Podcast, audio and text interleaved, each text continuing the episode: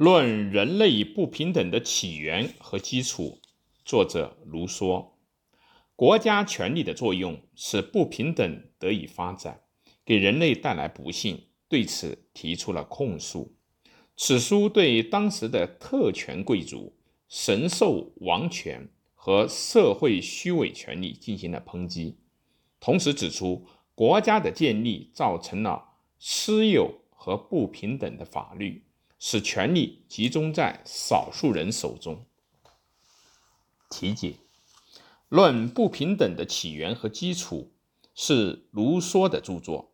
一七五三年十一月，法国。地荣学院以“人类不平等的起源是什么？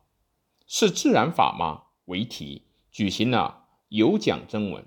卢梭应征的便是此作，由序言和本论两部分组成。在此以前，一七五零年，该学院举办过征文，卢梭曾以《论科学与艺术》一文入选，文中已经有了科学和艺术。都是这个堕落社会不幸的产物的思想，立即引起了很大的争论。其后，他的思想更加激进，论人类不平等的起源和基础，因并不符合学院的意图而落选。此书中有给祖国日内瓦共和国的献词，热烈赞美民族主义。一七五五年，由荷兰的出版社出版。此书又招致了日内瓦政府的不安和疑虑。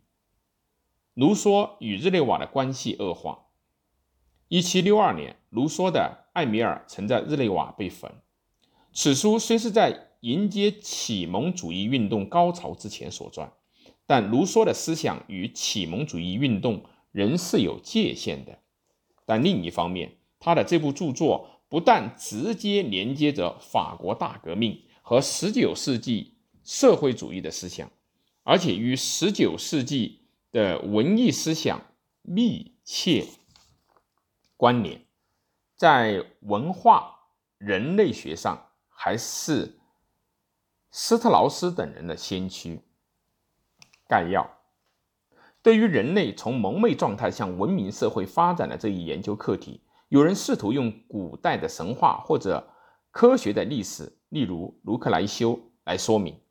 近代在霍布斯和洛克等人的社会契约说中，也涉及到这个论题。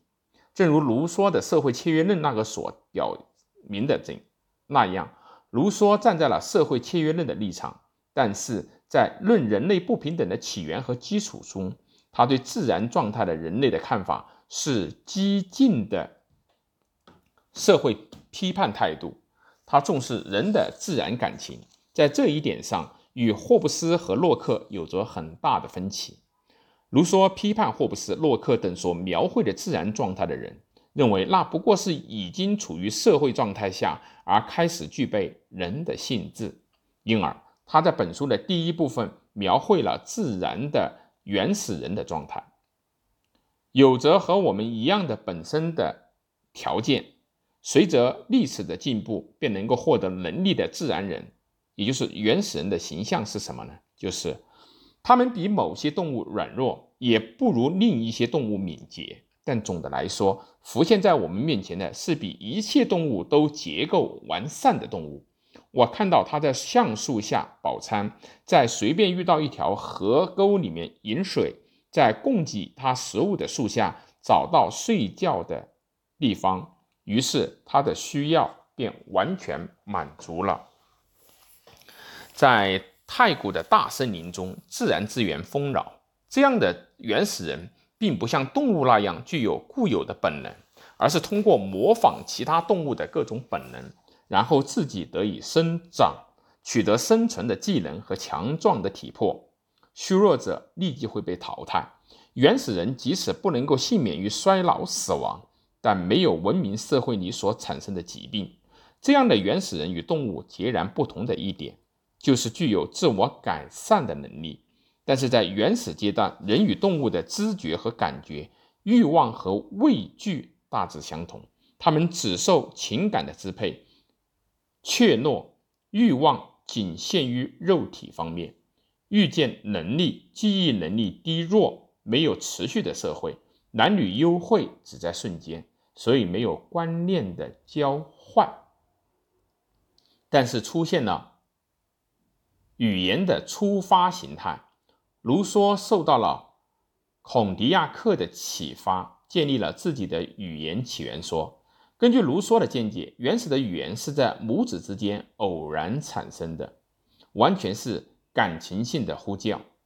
以后加上手势和模拟声，再以后产生了音声分节化的记号，最终出现了伴随着复杂文法和抽象概念的语言。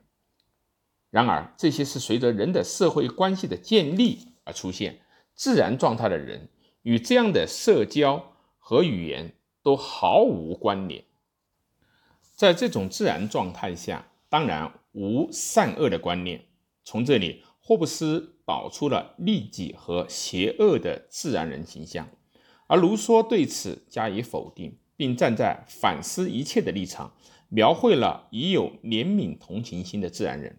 动物见到同类的尸体尚且有不安的倾向，同样，人不愿意见到同胞的苦楚。对他人的痛苦不能够不寄予同情，这种倾向是确凿的事实。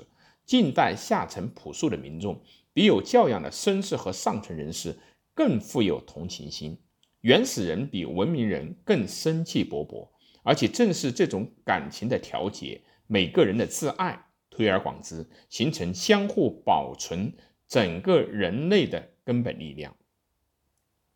在这种的自然状态下，人们的生活只能在粗野单调的状态下反复进行，但绝不能说是悲惨的生活。这是因为啊，文明社会不幸的根源是人统治人，而在自然状态下不存在这样的枷锁。在自然状态下的人的肉体条件所差无几，不平等的程度很小，因而不平等的原因不在人的自然条件中。而需要在社会生活中去寻找。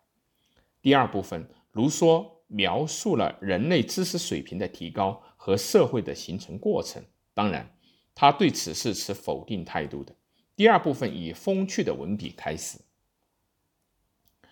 谁第一个把一块土地圈起来，并说这是我的，而且找到一群老实人居然信以为真？最初发现这群老实人的人，就是文明社会的真正的奠基者。假如有人拔掉木桩，或者是填平沟壑，并向他的同类大声的疾呼：“不要听信这个骗子的话！土地上的果实是大家所有的，土地是不属于任何个人的。而你们要是忘记这一点，那你们就要遭殃了。”假定有这样的劝说者。它就会使人类免于犯罪、战争和杀害，免去多少苦难和恐怖啊！随着自然条件的变化和人类的繁衍，人类的知识发展了，这使人们的生活发生了巨变，各种技术和工具相继出现，社会生活开始形成，语言也丰富起来。但这也并不立即成为黑暗状态的开始。其后组成了家庭，建造房屋，并开始定居。这已经意味着私有财产的出现，并开始产生了维持的争夺。但这时还没有发生可怕的混乱，人们的生活比以前安乐，人的身体与精神随之柔弱。由于建立了家庭和共同的社会，人的情感丰富起来，但却产生了家族爱和恋爱的感情。追求美和价值，还出现了习俗中的礼仪和尊敬的观念，以及歌谣和舞蹈等娱乐。自然的怜悯同情发生了变化，新导入了道德。那时虽然伴随着为获得尊敬而进行争斗和严厉的复仇，但那样的生活对人们来说是最佳状态的社会。但卢梭分析说。由于冶金和农业的发展，从根本上摧毁了这种幸福的状态。正是铁和小麦扩大了生产力，使人连接在共同的劳动之中，急剧地扩大了私有财产和随之而至的不平等，成了罪恶的元凶。从这里还产生了奴隶劳动和豪华奢侈、恶行和欺瞒，以及矿工有损健康的艰苦的劳动。卢梭把不平等的发展形势分成三个阶段展示给人们。第一个阶段，由于法律和所有权的设定，出现了贫富不平等。伴随着私人财产的所有权，当人们的相互争斗发展成为无止无休的战争的时候，富人们要确保自己的财富，为了诱骗其他的人们，所凭借的不外是法律和所有权。第二，由于这样的法律不是不稳定的，为了维护法律和规定，便委托给为政者以权利，从而体现了权力的大小的不平等。第三个阶段。上述权利归根结底还是属于人民和首长根据契约而定的东西。根据契约的宗旨，只限于保护个人的生命、自由和财产。但这种合法的权利很快就转变成了专制的权利。在这里，主人和奴隶的关系就成为社会的常态。较强者使弱者屈从的过程，终于发展成为了最强者之法的统治。其结果。法律、正义和善良已荡然无存，权力者的意志和情欲就是一切，人民已无能为力，并单纯的受其统治，出现了新的自然状态，人民完全沦落了。在这里，怜悯和健康统统被忘却，社会文化完全被颠倒了。卢梭并且暗示，这种不平等发展到极端的时候。就有可能引起新的变革。